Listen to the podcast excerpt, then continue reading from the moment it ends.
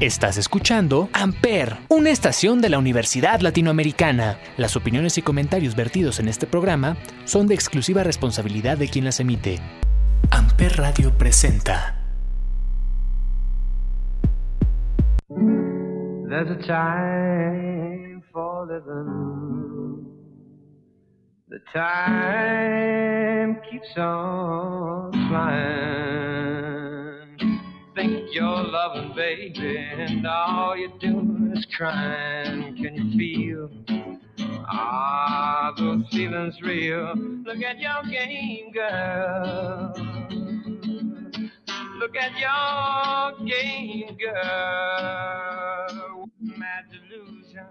Hola a todos, bienvenidos a este podcast llamado Sonidos en el Aire a través de Amper Radio de la Universidad Latinoamericana. Y como todos los miércoles nos acompaña Olivier. Olivier, ¿cómo estás?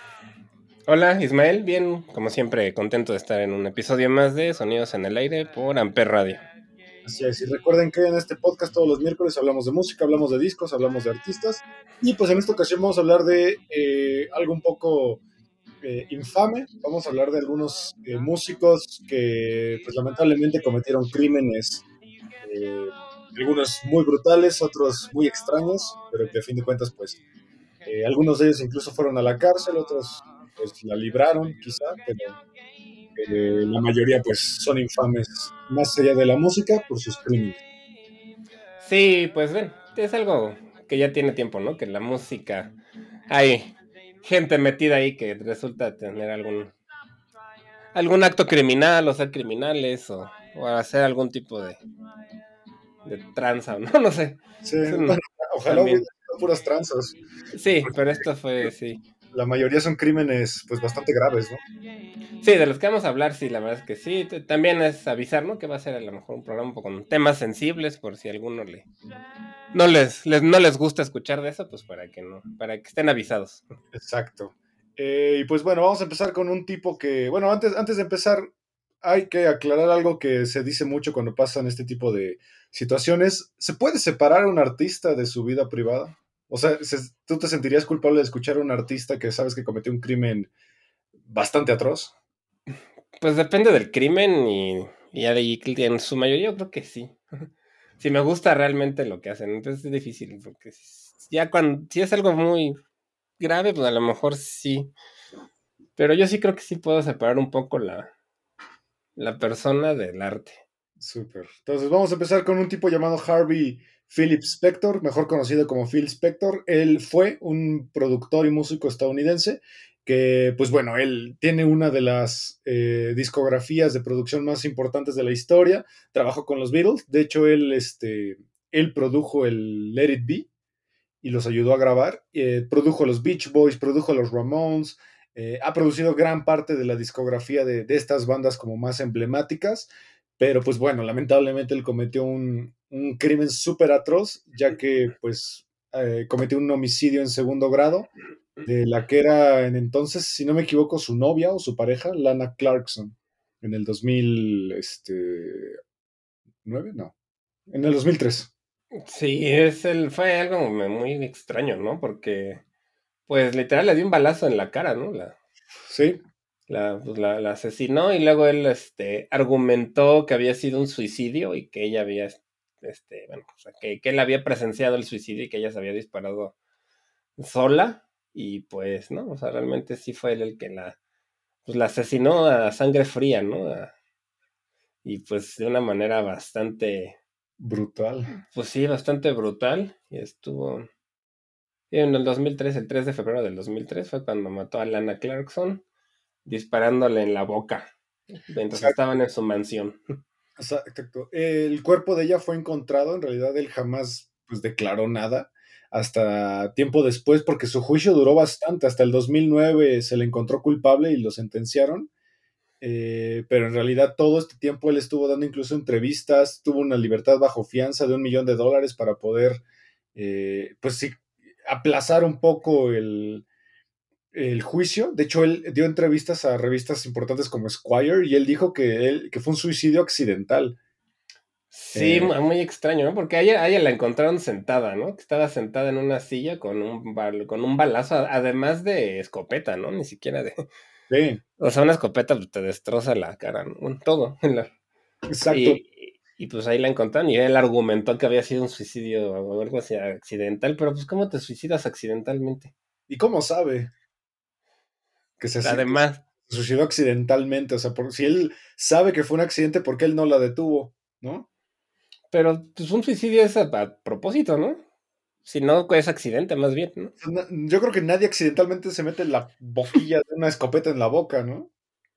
Pues Y ya es ja- que argumentaban eso también de Kurt Cobain, pero bueno. eh, y jala el gatillo además, o sea, ¿qué, qué- qué clase de idiota tendrías que ser, ¿no? Para hacer eso.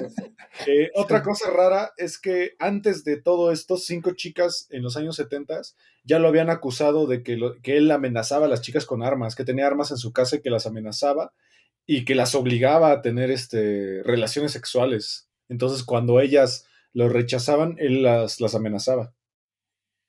Sí, ella tenía, pues tenía fama de ser, pues, como dicen, ¿no? Prepotente, este, pues violento y pues que tra- tratar mal a, la- a las mujeres, ¿no? Entonces, pues, Exacto. Y el que delató en realidad a Phil Spector fue un chofer, eh, porque él justamente fue el que llamó a emergencias y dijo, creo que mi jefe acaba de matar a alguien, eh, porque él estaba fuera de la casa. Entonces, pues ahí empezó la investigación y pues así, lamentablemente, uno de los productores más eh, prolíficos de la historia de la música, pues va a juicio. Aparte, lo, lo chistoso del juicio es cómo él llegó. No sé si recuerdas las fotos que llegó con un afro como muy extraño que parecía de caricatura de cuando se dan toques y se- el cabello se les eriza. Se veía muy, muy raro. sí, sí estaba muy extraño y, y el cuate, pues, pues ya está, murió totalmente calvo, ¿no? Entonces, como- Sí, sabe, No sí, peluquín o algo, no sé. Se veía muy extraño. yo- sí, yo creo que era una peluca porque no, no se ve que ella tenía así como tanto cabello para hacerse un Exacto. afro. Él, él murió el año pasado y pues bueno, cumplió su sentencia en la cárcel. Eh, pero bueno, repetimos, él pues produjo gran parte de la discografía de bandas importantes como Leonard Cohen, George Harrison. Él, él produjo uno de los discos, coprodujo, perdón, uno de los discos más emblemáticos de George Harrison, que es el All Things Must Pass. Eh, produjo a The Ronettes, produjo a Yoko Ono, produjo a John Lennon, a Leonard Cohen, a los Ramones. Y pues bueno, es de esos casos súper infames de, de la música. Pues sí, era un tipo súper famoso y exitoso. Tiene, va- también ganó varios Grammys. Sí. Igual por esos discos de George Harrison. Y está en el, en el 89, entró al Salón de la Fama del Rock and Roll también. Exacto. No, no sé si siga ahí, porque luego, luego suelen sacar a veces a la gente cuando hacen alguna cosa, ¿no? ¿Quién sabe? Exacto. Además de la Rolling Stone, que tiene los 500 mejores canciones de todos los tiempos, él sale en 1, 2, 3, 4, 5, 6, 7, 8, 9, 10, 11, 12, 13, 14 canciones, acreditado como productor o coproductor o escritor. Sí, pues Y no lo sacaron. Tienes razón. No, pues quién sabe, está. Pues es que tal vez si decidieron, pues digamos, separar igual el crimen de la, de la persona. Lo que no sé muy bien es por qué la mató. No sé si fue algún tipo de ira nada más o algo, no sé. Puede ser, pero pues bueno, él- vamos a escuchar una canción que haya producido Phil Spector. Eh, él produjo uno de los mejores discos de los Ramones, que es End of the Century. Entonces vamos a escuchar esta canción que se llama Do You Remember Rock and Roll Radio de los Ramones, producida por Phil Spector. Vamos. all-American half pound. Two pure beef patties, lettuce, tomato. This is rock and roll radio. Come on, let's rock and roll with the Ramones.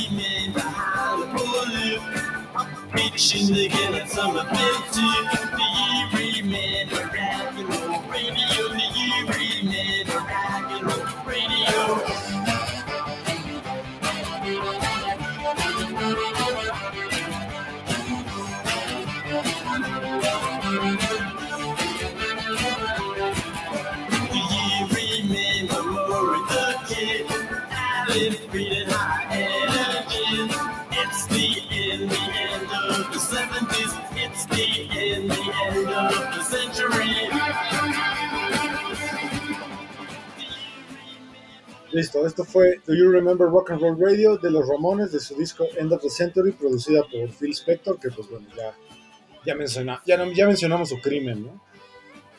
Sí, muy pues, brutal también, ni modo. Eh, vámonos con una de las personas más infames dentro de la cultura pop. Eh, algo que es curioso es que todo el mundo considera que este, digo, siempre está como en los tops o en los videos de asesinos en serie, cuando en realidad él no es un asesino en serie. De hecho, no, No, recuerdo incluso si él ma- ha matado a alguien. Eh, pues su- supuestamente no. Por lo menos nada comprobado, ¿no? Exacto, pero siempre lo meten en estos tops, pero pues, sí podría ser uno de los criminales más famosos o infames, digamos, de, de la cultura pop. Estamos hablando de Charles Manson, eh, líder de, la, de este culto llamado la familia Manson, que él fue la, eh, la mente intelectual dentro de los crímenes, pues tal vez más sonados de la cultura pop y de, del mundo occidental, que fue la- el asesinato de Sharon Tate. eh, Sí, la, la ex esposa de Roman Polanski y además de otra familia, los La Bianca. Sí, sí, fue. Yo creo que es un tema ya muy conocido, ¿no? Se ha tratado en montones de películas, series, documentales. Lo más reciente, la película de Tarantino, ¿no? La de Once Upon a Time in Hollywood. Once Upon a Time in Hollywood, que hacen ahí una. como un giro, ¿no? De lo que hubiera pasado ese día si. si no hubiera logrado su cometido la familia. Pero como bien dices, es un cuate que, pues, como tal era el líder, ¿no? Pero no era el. No cometió él físicamente los asesinatos, sino más bien su. Pues la gente de su culto. ¿no? Exacto, además es un tipo del que estamos hablando que, eh, según estimados, pasó más, del, más tiempo en la cárcel que fuera de ella a lo largo de su vida. Y estamos hablando de un tipo que falleció a los 83 años. Sí, parece que uno de estos cuates que hasta le gustaba como estar en la cárcel, como que era. Como que comer. come- ajá, lo- como que cometía muchos crímenes, robos, ex- este, extorsiones, fraudes, cosas de ese estilo. Prostitución. Ajá, y yo alguna vez vi una serie que de hecho salía David Duchovny, era el, como el policía. Ah, sí, Aquarius. Aquarius, y ahí él mismo dice que como que le gustaba estar en la cárcel porque ahí le daban de comer y todo, Es. ¿no? Y tenía casa y todo. Es muy buena esa serie, véanla. Y aparte solo tiene dos temporadas y por alguna razón la cortaron. No la terminaron. Y ¿Quién sabe muy por qué? Sí, Y sí, y justo en esa serie se ve como él quería ser músico, que su, su sueño realmente era ser un músico famoso. Y mucha gente no sabe, pero él, tiene varias canciones, tiene, ha sacado discos y todo, ¿no? Bueno, compilaciones con canciones que grabó él. Exacto. Su, bueno, su álbum más famoso, que de hecho hay muy pocas copias, eh, yo puedo jactarme de tener una, es el Lie, de Cult of Death, and, The Love and Death Cult. Y bueno, ahí hay una recopilación de varias de sus canciones, como decías tú, que muchas las escribí en la cárcel y que se ha convertido en un personaje importantísimo dentro de la cultura popular. Digo, el mejor ejemplo sería eh, Marilyn Manson, que de hecho el apellido de la banda pues justamente viene de Charles Manson. Eh, bandas como System of a Down también han agarrado cosas de él. Incluso Guns N' Roses le ha hecho covers. Sí, sí, es un, un cuate que la verdad es que no se me hacía tan malo, o sea, escuchando sus canciones, era un estilo muy tipo Bob Dylan o algo así, ¿no? Se me hace... Sí, del ajá, folk, del principio de Bob Dylan, de ese estilo de guitarra y, vo- y vocales, pero creo que no lo hacía mal, ¿no? No, para nada.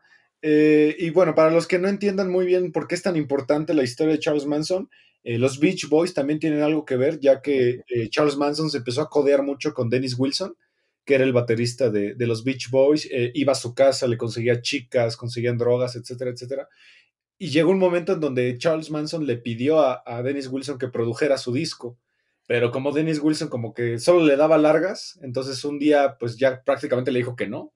Entonces Charles Manson fue a buscarlo a su casa para pues vengarse de él y resultó que Dennis Wilson ya se había mudado y en esa casa vivía Sharon Tate, la ex esposa de, de Roman Polanski, este director que también es bastante infame. Sí, de hecho también Polanski tiene ahí su historia. Pero sí, y de hecho, por lo que veo, grabó un, un par de canciones en el estudio de los Beach Boys. ¿Sí? Precisamente, ajá, que tiene ahí por ahí algunas grabaciones que logró hacer.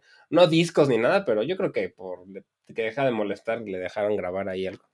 Exacto, y también tiene mucho que ver con los Beatles, porque él, él tenía la idea de que en algún momento, estamos hablando de los años 60 y 70, en donde toda esta división racial pues ya estaba en un punto donde estaba a punto de explotar todo, eh, estaban las Panteras Negras, justamente con esto, acaban de asesinar a Martin Luther King, entonces Charles Manson eh, a su culto le decía que había escuchado el disco blanco de los Beatles, más, más precisamente la canción Helter Skelter, y que había tenido una visión y una como una epifanía en donde él- los Beatles decían que ciertas personas que pertenecían al culto se tenían que esconder para que se explotara la guerra racial y cuando lo- la gente afroamericana pues no lograra dominar el mundo, puesto que los blancos siempre lo habían dominado, ahí es cuando la familia iba a meterse y dominar el mundo. Sí, una filosofía muy... Era muy hippie, ¿no? En esa como una... un algo de la época muy hippie y... Y pues yo creo que el tipo lo que era era carismático, ¿no? Porque, o sea, Sí. lograr tener un conjunto de personas que te sigan, pues necesitas ser una persona carismática, ¿no? Y con algo tan tonto además, ¿no? Además, sí, que no era algo que sonara demasiado inteligente. Exacto, además algo que se dice que bueno, que varias de las chicas que alcanzaron a salirse del culto era que Charles Manson siempre drogaba a todos con LSD o marihuana o cocaína, pero él jamás se drogaba. Entonces aprovechaba el estado de pues de drogadicción de algunos de ellos para pues lavarles un poco el cerebro, ¿no? Cosa que Sí. había aprendido en la cárcel. Sí, y además agarraba, pues, gente joven, que algunos hasta vivían en la... Como que eran... No, Vagabundos. vagabu- no vagabundos como tal, sino así como... Pues, mochileros y cosas de ese estilo. Que... Outsiders, ¿no? Sí, también, justo. sí.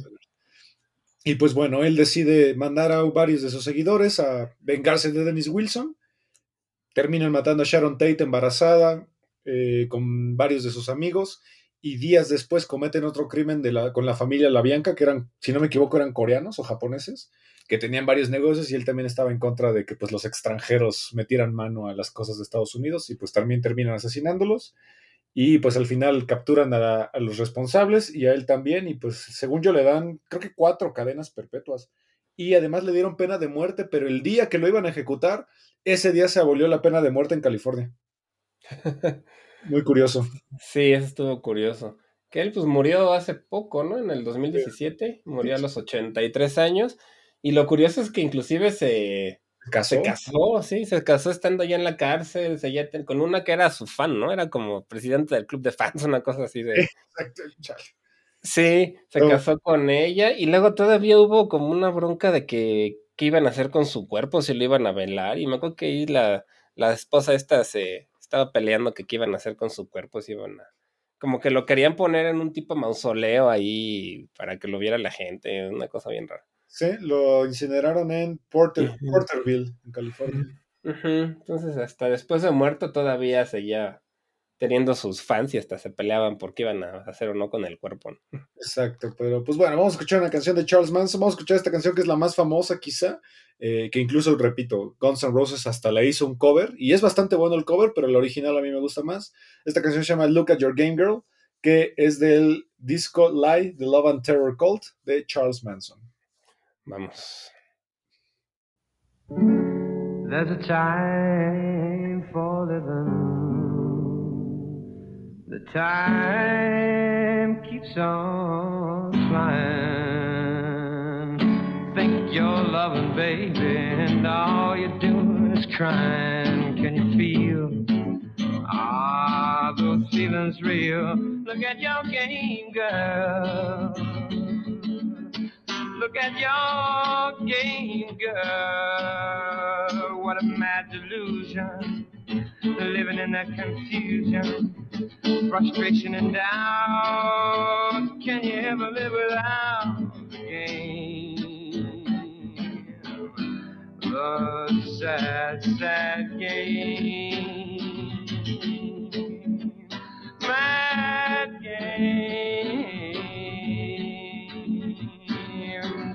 Say you love's not enough. If on you can't be true, you can tell those lies, baby, but you're only fooling you. Can you feel? Are those feelings real? Look at your game, girl. Oh, look at your game, girl. If you can't feel, uh, and the feelings ain't real, uh, then you better stop trying, or you're gonna play crying. Stop trying, or you're gonna play crying. That's the game. Sad, sad game. Mad game. Sad Bien, esto fue Look at Your Game Girl de Charles Manson de su disco Live The Love and Terror Cult. Y pues bueno, Charles Manson ya se volvió parte importante de la cultura pop, quizá de, esa- de esas eh, personalidades de la cultura pop que son súper incómodas, pero que al mismo tiempo generan como mucho interés, ¿no? Porque es de esos cultos súper famosos. Sí, es un tipo muy famoso y. Y pues más en esta época que están súper de moda todos los true crime stories y este documentales, grabaciones, este podcast de todo lo que tiene que ver con asesinos y todo ese tipo de cosas, ¿no? No sé cómo. Sí, Creo que es una época en la que está muy de moda todo eso y pues él es de los más conocidos de todos. exacto, pero repetimos, hasta donde se sabe, según yo no ha matado a nadie. Nunca mató No, a parece nadie. ser que no. Entonces, Por lo menos. cuando vean un top de, de asesinos seriales y sale Charles Manson, pues el que hizo el top está un poquito mal informado. ¿no? Pues sí, porque ese asesino serial no era, era Para nada. El- Digo, no es, el líder de un grupo de asesinos. Exacto, no es Jeffrey Dahmer, para nada. No. Que bueno, mataron nueve en total. No sé si cuenta como asesinos en serie, no sé. Pues se supone que un asesino en serie es una persona que mata de una manera metódica cierto tipo de gente por la necesidad de matar. Sí. Por el. Entonces, no sé si los cultos entren dentro de esta parte, pero bueno, el caso es que, pues bueno, lo hicieron y él era líder, ¿no? Y se volvió muy famoso. exacto. Entonces, pues bueno, vámonos con un viejo conocido del canal, el tío Barg, mejor conocido como Christian Vikernes, o el tío Barg, o Barg Vikernes, o Count Grismach, que ya hemos hablado de él en repetidas ocasiones. De hecho, casi casi una vez por temporada tenemos un episodio donde mencionamos a- al tío Barg. Eh, ¿Qué hizo el tío? Olivier? Pues prácticamente fue como el uno de los pioneros del black metal, para empezar, de todo el movimiento del black metal. Noruego. Y pues se hizo muy, muy conocido por haber asesinado de... ¿Cuántas cuchilladas? Fueron veintitantas, ¿no? 21, 21 cuchilladas. a Euronymous, que era el líder de este, Mayhem, una banda también muy popular, y él era, par- bueno, él era Bursum, que es también una banda muy famosa de esa época del black metal. Y pues ahí todo fue una... Él sigue diciendo que lo hizo en defensa propia, que porque lo querían matar y que él lo que hizo fue pues matarlo antes de que lo mataran a él. Otros Exacto. dicen que no, que solo le tenía envidia y pues lo mató porque lo mató, que se llevaban mal. El punto es que pues, se hizo muy popular por eso. Estuvo en la cárcel bastantes años y ahorita vive en Francia y ya tiene también bastante tiempo que salió de la cárcel.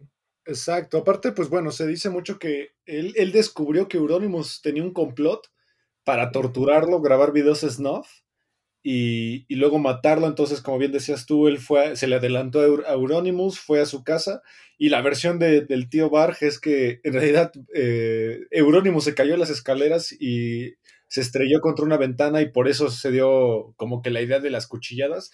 Pero que caigan 23 vidrios encima de una persona y que sean tan profundos, híjole, no sé, esa versión me parece un poco mal planeada, ¿no? Esa coartada Sí. no, no me la Como creo. que, que cambió su historia varias veces, ¿no? Sí, sí, sí, sí, es correcto, cambió su historia. Y bueno, lo interesante de, de ese disco de, de, Mayhem, que es el de Mysteries Don Satanas, es que posiblemente es una pieza única en la historia de la música, ya que no solo porque creó un género que es el black metal propiamente noruego, porque el black metal ya venía arrastrado desde Bathory, Venom, todas esas, pero es el único disco de la historia de la música, yo creo, en donde en la misma alineación está el asesino y el asesinado.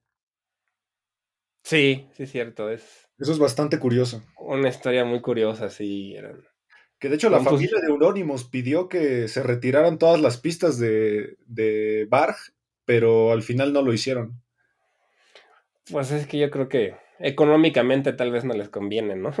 Claro. O sea, aunque sea algo triste lo que sucedió, pues fue, es parte de esa historia del black metal, ¿no? Yo creo que sin esa, toda esa historia Y aparte la de antes, ¿no? La del cuate este que se suicidó ahí, el, Ah, cierto. el, el Death, de- que era el, el primer vocalista, ¿no? sí, el segundo, el segundo vocalista. El segundo vocalista de Mayhem también, ¿no? Como que, y, la quema de las iglesias, que de hecho también es otro crimen que él cometió, que se nos estaba pasando, que también él dice que él nunca hizo nada, que él no fue, que lo cu- inculparon, pero en Noruega se empezaron a, a incendiar estas iglesias súper antiguas de madera, muy bonitas, que eran pues patrimonio de la, del país y todo, y, Exacto. y también se quemó.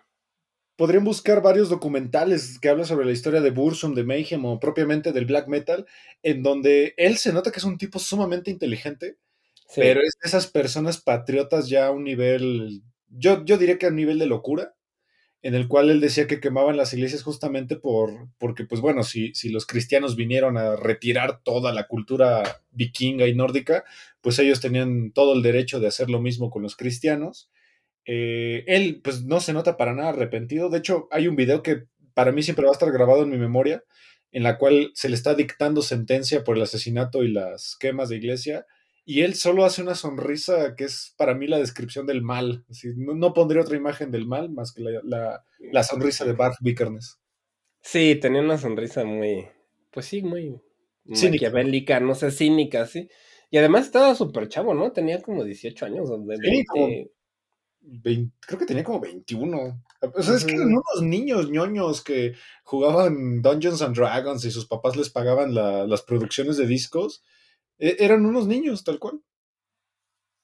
Sí, la verdad es que eran unos chavos, este, y pues él también. Y pues estuvo en Noruega, la sentencia máxima son 21 años en cárcel, entonces pues hagas lo que hagas, te pueden 21 años máximo. Exacto. Y él estuvo 12 años porque después de los 12 años puedes pedir esto de la, como la parole, no sé cómo le dicen, como salir bajo fianza o bajo... Sí, lo- el perdón, ¿no? Como- como el Ajá, y, y entonces pues lo, lo soltaron, a pesar de que se, se intentó escapar de la, se escapó de la cárcel una vez, ¿no? Y la- y la- Sí. se, se escapó y lo atraparon. Creo que le ampliaron tantito su sentencia, pero bueno, estuvo en la cárcel. Este salió en el 2018, no, 2013, 17.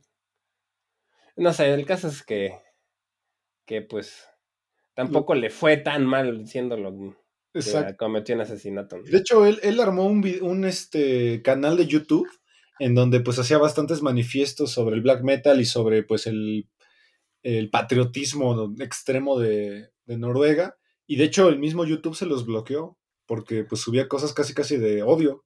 Sí, su canal sigue abierto, nada más que ahora el tipo sube puras cosas de survival, como survivalist le llama, super... Sí.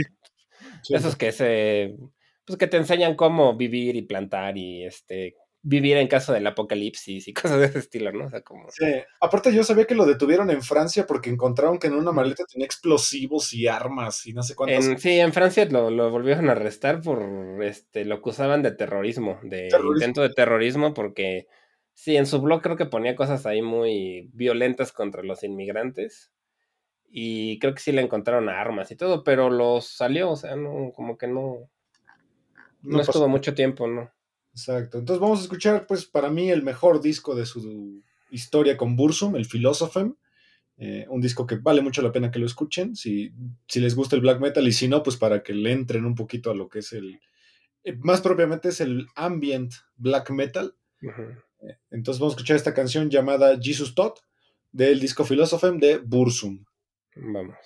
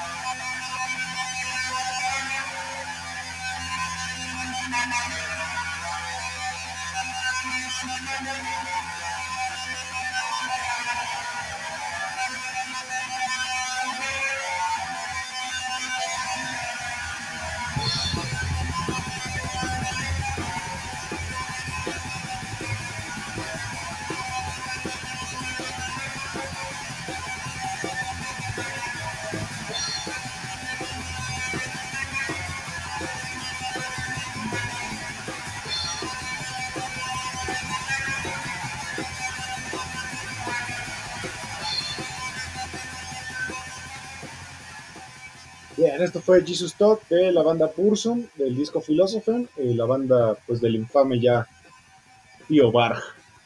Sí, que hace no mucho, ¿no? También salió una película con el hermano de Macaulay Culkin. Cookie cookie. Ajá, este. Lo Los- que cuenta esta, esta historia también y. Lords of Chaos, cierto. Y yo debo confesar que la verdad a mí no me cae mal. No, a mí me parece un tipo, digo, tiene una psicosis y una paranoia patriótica muy, muy, muy intensa. Pero se me hace un tipo que, por ejemplo, también tiene videos que explica mucho la historia de Noruega, la historia de las deidades vikingas, y hasta tiene eh, videos en donde explica cosas del Señor de los Anillos. Sí, él es un super fan, pues este Burson es- viene del Señor de los Anillos y tiene un juego de rol que él inventó también. Y pues bueno, es un es un cuate pues sí muy infame, como dices, pero pues que sigue siendo un icono del black metal, ¿no? Exacto, pues posiblemente tal vez el último sobreviviente activo, ¿no? De, digo, junto con los de Darkthrone, de, Sí. esta, de este que se le conoce como el Inner Circle. Sí, justo, por ahí el insano, pero eso ya fue después, muy insano. Ay, Shan, ajá, sí, sí, sí, sí. Pero bueno, vámonos con una banda que pues es bastante popular y que pues su bajista lamentablemente pues también está en esta pues en esta lista negra, ¿no? De los de los músicos que han cometido algunos crímenes. Estamos hablando de una banda que se llama Queens of the Stonehenge, liderada por Josh Home. George Holmes, sí. Este a lo mejor es el más light de los que vamos a hablar. es un cuate que se llama Nick Oliv- Oliveri, que Oliver. fue el, baj- el bajista de. Fue el bajista de Queens of the Stone Age un buen tiempo. También este, de la banda Cayus, que a mí me gusta bastante Cayus también, que es como una banda de Stoner anterior a los Queens of the Stone Age. Y pues es un cuate que era famoso como tipo Flea, ¿no? Porque también tocaba encuerado y cosas Sí. así. Sí, sí, sí. Sí, entonces era un tipo muy excéntrico, famoso por ser violento, que se metía en broncas, golpizas y por ahí se hizo famoso que eh, él con Josh Homme se pelearon a golpes con los de otra banda, ¿no? En- no me acuerdo el nombre de la banda, pero pues agarraron ahí a trancazos con otra banda, ¿no? Exacto. Además, él tiene algunas controversias eh, en países como Brasil porque salía desnudo en los escenarios. Sí, y eso este era ilegal, ¿no? Estaban, exactamente. Sí, entonces es un tipo, digo, como Flea, ¿no? Así que, pero, pues, conocido por ser violento. Y pues, en este. este, Se hizo, digamos, este. Lo arrestaron por estar. es- resistirse al arresto y estar más de dos horas en una balacera con un equipo SWAT Sí. que, lo quería sacar de su casa por haber, este, pues por sospecha de abuso doméstico. Exacto, con su novia, ¿no? Que su novia lo acusaba de abuso doméstico, exactamente. Entonces fue la policía por él, él se negó a salir y estuvo dos horas ahí intercambiando balazos negándose a salir con un equipo SWAT de la policía. Exacto, además cuando catearon su casa, pues encontraron muchas drogas y un, un rifle completamente cargado. Entonces muchos acusaban de que pues por eso no querían entrar porque él sabía- sabían que estaba en la puerta ya esperando y pues hacer lo que tuviera que hacer para salvarse.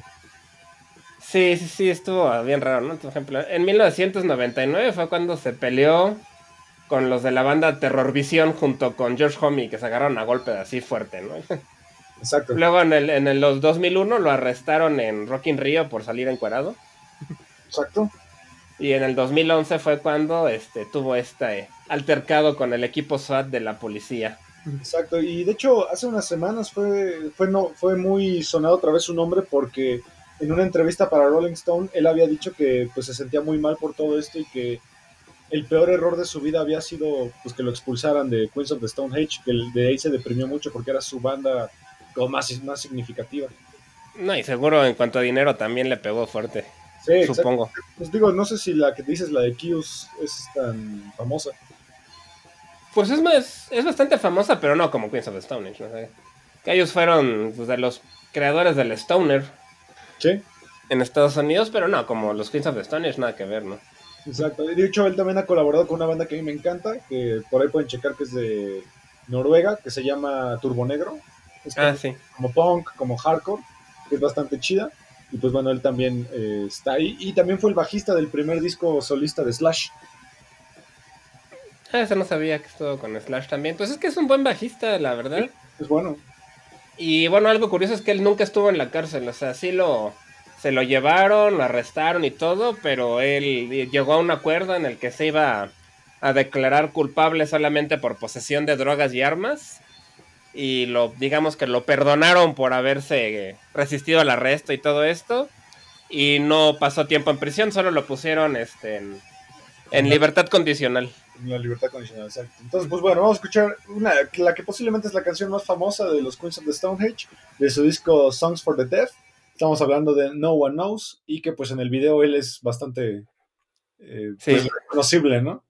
Sí, se, no- se ve luego, luego, sí. Es un cuate, si no lo ubican, es calvo con una barba muy larga. Sí, hay, hay- hay muchos, incluso en ese video hay muchos hasta primeros planos de él.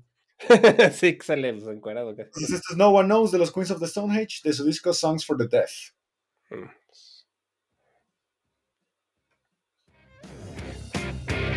We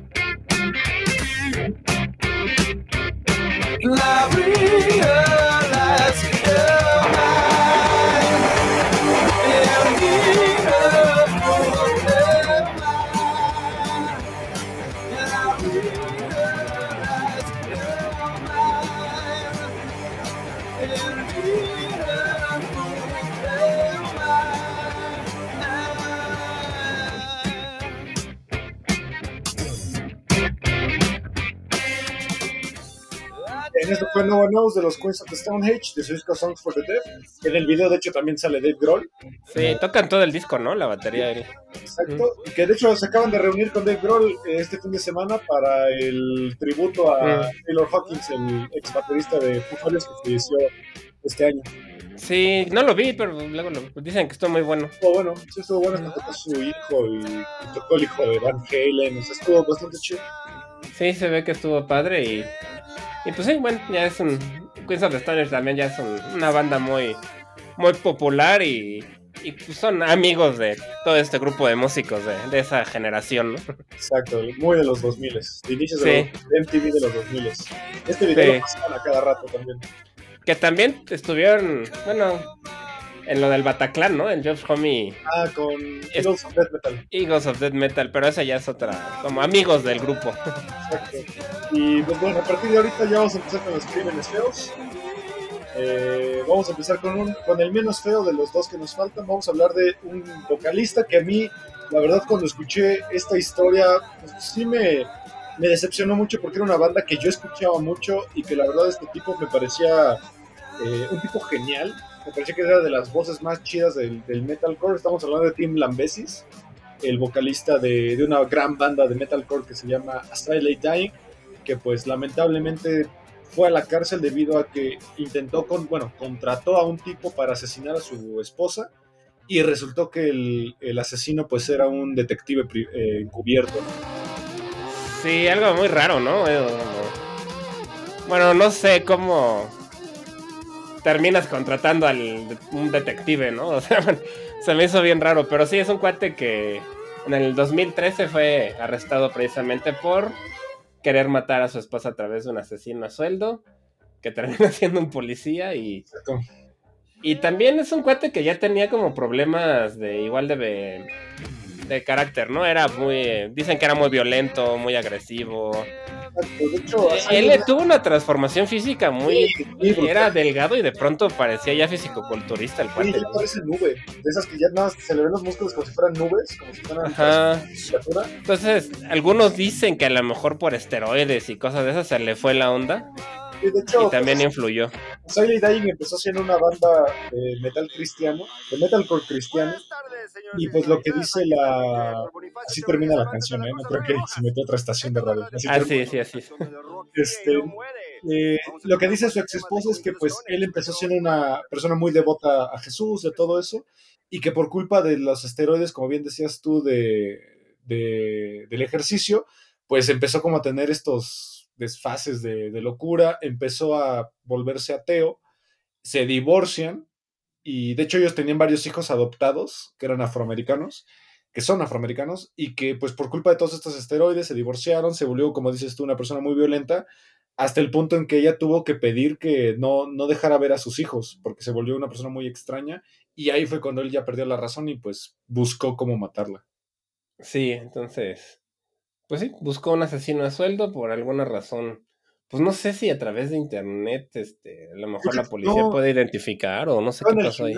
Era un, era un güey Ah, con, el, con que iba al, al box, creo que practicaba como kickboxing o algo así, y ahí lo contrató. Era su amigo. Pero pusieron como era un policía encubierto, es lo que se me hace como... Yo creo que ya lo tenían como medio identificado, ¿no? Supongo que ya lo sé, ya lo deberían haber estado checando. Y pues sí, este lo, pues, lo encontraron culpable por, por intento de homicidio, solicitation of murder, como sí. O sea, como complicidad, ¿no? Se llama como complicidad. O, no, Ajá, es- pues sí. eh, ¿Cómo se llama cuando haces como una... eh, bueno, no me acuerdo ahorita, pero bueno. Pero bueno, fue el por contratar a un asesino para matar a alguien. exacto. Este estuvo, pagó 3 millones este, de fianza para estar, digamos, durante, libre durante el juicio. Pero bueno, lo, lo- lo encontraron culpable. Este, él al principio se dijo que no era culpable, ¿no? Él se, se declaró inocente. Este, pero porque él argumentó él mismo que, que su mente estaba mal por los esteroides, entonces que pues no había, no había actuado en sus cabales. ¿no? Conspiración. Conspiración. Eso, conspiración, sí, justo. Este, además, pues bueno, fue liberado en el 2017 y pues decidió reunirse otra vez con sus antiguos compañeros de Asylum Dying y de hecho ellos subieron un video en donde están en una mesa, los cinco, y pues están, pues literal, se abrieron y empezaron a decir, pues la neta, sí te odiamos durante todo este tiempo, por tu Pues, culpa, pues perdimos gran parte de nuestra carrera, perdimos un amigo en el que pues confiábamos, etcétera, etcétera. Y literal en el video que dura como media hora, pues casi casi le, le mientan la madre y le empiezan a decir de todo. Es un video bastante interesante si se lo quieren aventar. Está en YouTube. Ah, ese no, no, no lo he visto, es como, como un roast, ¿no? Algo así. Ajá, algo así. Y pues bueno, se reunieron, sacaron otro disco eh, con Tim Lambesis, pero el problema pues fue que algo, algo pasó en estos años y poco a poco en el último, pues que en los últimos seis meses, tres de los miembros de Siley Dying pues otra vez lo empezaron a mandar al diablo y se separó a Dying con ellos. Ahorita sigue, pero tuvo que recontratar a, a varios músicos. De hecho, el baterista eh, se salió una semana antes de que empezara su gira y contrataron a otro baterista y se tuvo que aprender todas las canciones en una semana.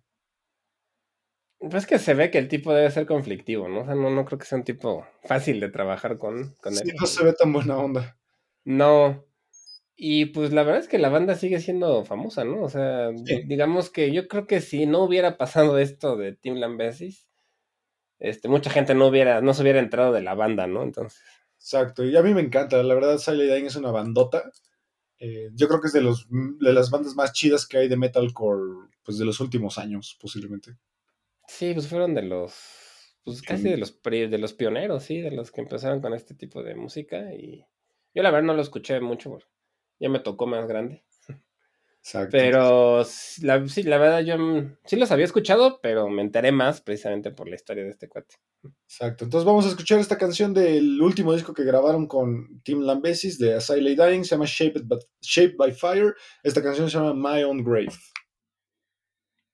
Mm, Vamos a escucharla.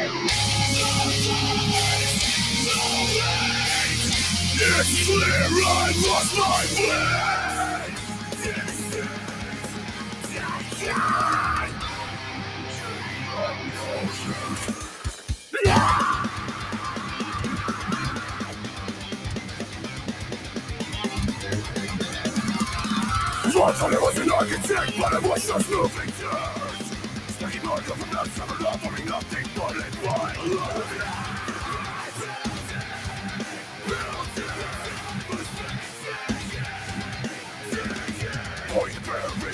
Kept others away Protecting the lost, the rest, and would hear.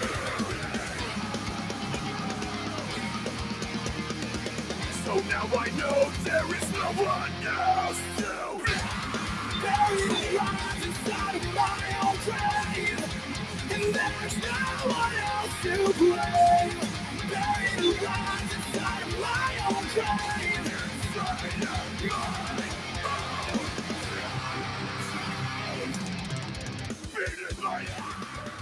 Bien, esto fue eh, My Own de la banda Silent Time, de su último disco grabado con Tim Lambesis, el Shape by Fire. Y de hecho, después de que lo metieron a la cárcel, pues los demás miembros formaron otra banda, solamente cambiaron de vocalista y se llama Wovenward. Escúchenla, también está bien chida esa banda. Sacaron dos discos. Eso no, no, no la he escuchado esa banda yo, pero sí es. Pues está raro, ¿no? Porque el cuate lo sentenciaron a seis años y solo cumplió dos y lo liberaron, ¿no? Ya lo liberaron por, por buen comportamiento. Ajá, por buen comportamiento, entonces bueno. Estuvo poco por lo, por lo que pasó, ¿no? Pues sí, digo, al final, pues, pues no la mató, No, nada, pero pues bueno, el crimen sí fue pues, bastante sonado. Pero pues bueno, vámonos con el peor crimen de la lista, yo creo. sí. Eh, un tipo que pues cada vez que hablas de él o que buscas referencias de él en YouTube, pues, pues la verdad es bastante difícil explicar qué hizo. Eh, no, Sí. no tanto porque no se sepa el crimen, sino porque pues lo que hizo, pues la verdad es, son temas tabús bastante fuertes. Entonces, pues yo Sí. creo que es la parte del episodio en donde, pues si son de estómago sensible, a lo mejor no, eh, no conviene tanto entrarle. Estamos hablando de Ian Watkins, el ex vocalista de una banda que se llama Lost Prophets, de Gales. Sí, una banda que pues fue famosa ahí a finales de los noventas, ¿no? Tuvo ahí en cosa y en principios de los 2000 tuvieron ahí uno que otro éxito. Y pues sí, su, su vocalista Ian Watkins pues fue sentenciado este pues por abuso infantil pues, pedofilia para tal cual, ¿no? Exacto, los, los crímenes por los que fue acusado y sentenciado a 35 años de cárcel eh, son abuso sexual, múltiples casos de abuso sexual, tentativa, violación, pederastía, corrupción de menores, pedofilia, zoofilia e Sí. intento de secuestro y asesinato. Sí, la verdad es que es un tipo que sí, sí se ve que está bastante trastornado y, y pues sí, la verdad se, se acabó pues su vida por tener este tipo de actividades tan feas, ¿no? La verdad es que sí, sí, sí se pues, sí es un tipo que pues no. Pues sí, de hecho lo que cuenta en realidad la mayoría de la gente que lo conoció es que pues él, él, él la verdad es un tipo sumamente atractivo. Entonces lo que él hace es que pues, tenía un grupito de fans, se los groupies, y lo que hacía es que las convencía a través de, pues que las convencía diciendo que iba a ser su, su pareja y que iban a estar con él para siempre, de embarazarlas o incluso si ya tenían hijos pequeños, pues que le prestaran a sus hijos para abusar de ellos. Sí, sí, sí, era un tipo tal cual, ¿no? Que me enamoraba a chicas para poder estar con los hijos de las chicas, ¿no? Y además buscaba embarazarlas también, era como, le- como que quería tener hijos así también. Exacto, también, pues bueno, cuando catearon su casa y su computadora, que de hecho ahí la parte más estúpida es que la contraseña de su computadora era iFuckKids. Ugh. Eh, encontraron que también tenía muchas fotos de niños y de escenas de sofilia pues extrema o de pornografía extrema. Eh, también pues una de sus eh, exnovias fue la que lo empezó a acusar y pues nadie le creyó, porque todo el mundo acusó a la chica de que quería, ya sabes, ¿no? Sus cinco minutos de fama. Entonces, pues bueno, ella fue la que empezó las acusaciones. Varias chicas, pues sí, confesaron haber tenido relaciones con él, de que las drogaba. Él tenía una adicción a las drogas bastante fuerte. y que pues bueno, las, les lavaba el cerebro diciendo que iban a estar con él a cambio de pues prestarle a sus hijos, ¿no? Ahí no sé en realidad quién está peor, si él o también las chicas estas. Pues los dos, ¿no? La verdad, pero pues sí, ¿no? Sí, la verdad no, no es algo que pues, no suena fácil que uno se preste a hacer eso por mucho que esté guapo un cuate, ¿no? Pero Exacto, porque de hecho a dos de estas chicas sí les dieron condena, una de 14 y una de 17 años. Le- Les dieron una condena de 14 y 17 años. Eh, y pues bueno, según yo, hace tres o cuatro años le, le aumentaron otros cuatro años de prisión debido a que le encontraron un celular lleno de pornografía metida en el ano. sí, justo en la cárcel le encontraron Exacto. este celular y le, pues, le, le incrementaron su, su condena y fueron, o sea, 29 años, 10 meses más los 6 años por, por lo que le encontraron en la cárcel. Exacto, además en una entrevista que le hicieron dentro de la cárcel, pues él dijo que pues se le hacía raro que la gente lo juzgara y no entendiera pues sus gustos. Yo, o sea, ¿qué, qué carajos, no? Con eso. Pues ahí está un medio movimiento, ¿no? De gente que, que pretende que sea aceptado eso como, como si fuera algo, nada, no sé, o sea, pero no, o sea, sinceramente, pues, eso es- pues no creo que estén bien tampoco, ¿no? Exacto. Eh, ahí es lo do- donde yo hacía más la pregunta, o sea, si, si no estaría mal seguir escuchando su música, porque de hecho Spotify bajó casi toda la discografía de la banda. Sí, solo hay un disco, pero ya fue la banda como con ya sin él, ¿no? Como que volvieron a como que sacaron ahí un disco intentando sin él y ese es el que está como arriba en algunas plataformas. De, de hecho, ellos mencionan que recibieron amenazas de muerte, que mucha gente eh, pues tuvieron muchos problemas con sus familias, porque mucha gente decía cómo ellos no sabían, ¿no? De, de todo esto si convivían mucho con él. Entonces, Pues, pues, pues bueno, al final se juntaron con el que era, con el que es el vocalista de una banda de, de hardcore punk bastante chida que se llama Thursday, y formaron una banda que se llama No Devotion. No Devotion, sí. Que no sea tan mal, me recuerda un poco a los Deftones, por cierto. Sí, suena un poco a eso. similar. Eh, y pues bueno, yo creo que este es el caso más infame dentro de la historia de la música, porque este tipo, pues sí, evidentemente tiene unas desviaciones sexuales que, que, repito, son bastante pues difíciles de nombrar, ¿no? Digo, no sé si nos vayan a bajar por esto, pero... No, no, no creo, no sé, pero sí, la verdad es que el cuate se ve que está bien, bien mal, ¿no? O sea, sí tiene, es un trastorno mental, lo supongo, porque no, no es algo. Y más que lo vuelvas a hacer inclusive dentro de la cárcel, pues es como... Exacto. Entonces, pues, pues bueno, aparte, digo, Lost Prophets, la mayoría de sus letras hablaban justamente sobre pues, ser una mejor persona. Era, eran parte de este movimiento de la música emo, eh, de que pues mandes al diablo a tus papás porque pues tú eres único y pues te deben respetar como eres, pero creo que él se lo tomó demasiado en serio. Sí, sí, la verdad es que pues era un grupo que tampoco es que hayan sido súper conocidos, o sea, súper famosos, pero pues sí, se les acabó la carrera por, por este cuate, ¿no? Exacto, y pues bueno, vamos a cerrar este episodio con una, con una canción de Lost Prophets, tal vez una de sus canciones más famosas, eh, llamada Rooftops, eh, a Liberation Broadcast, de su disco eh, A Broadcast Transmission, a Liberation Transmission, perdón. Eh, gracias por escucharnos otro miércoles aquí en Sonidos en el Aire a través de Amper Radio de la Universidad Latinoamericana. Olivier, gracias por acompañarnos otro miércoles. Muchas gracias a ti, Ismael, este, como siempre, y gracias a la ULA y a Amper Radio por el espacio. No se olviden de checar los otros proyectos de la estación. Así es, nos vemos el siguiente miércoles y no olviden también checar nuestro otro podcast de los jueves, 35 milímetros.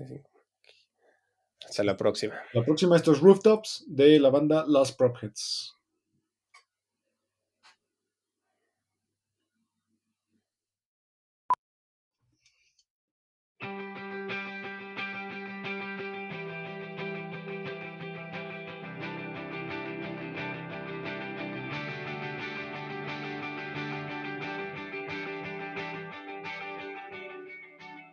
When our time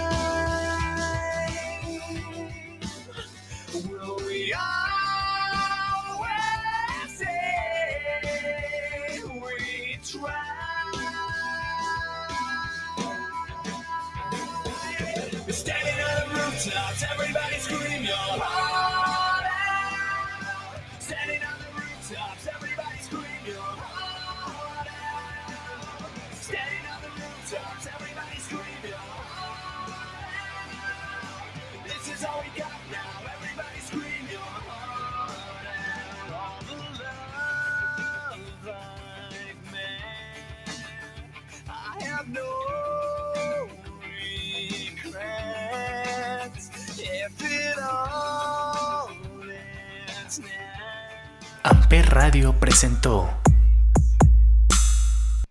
Amper, donde tú haces la radio.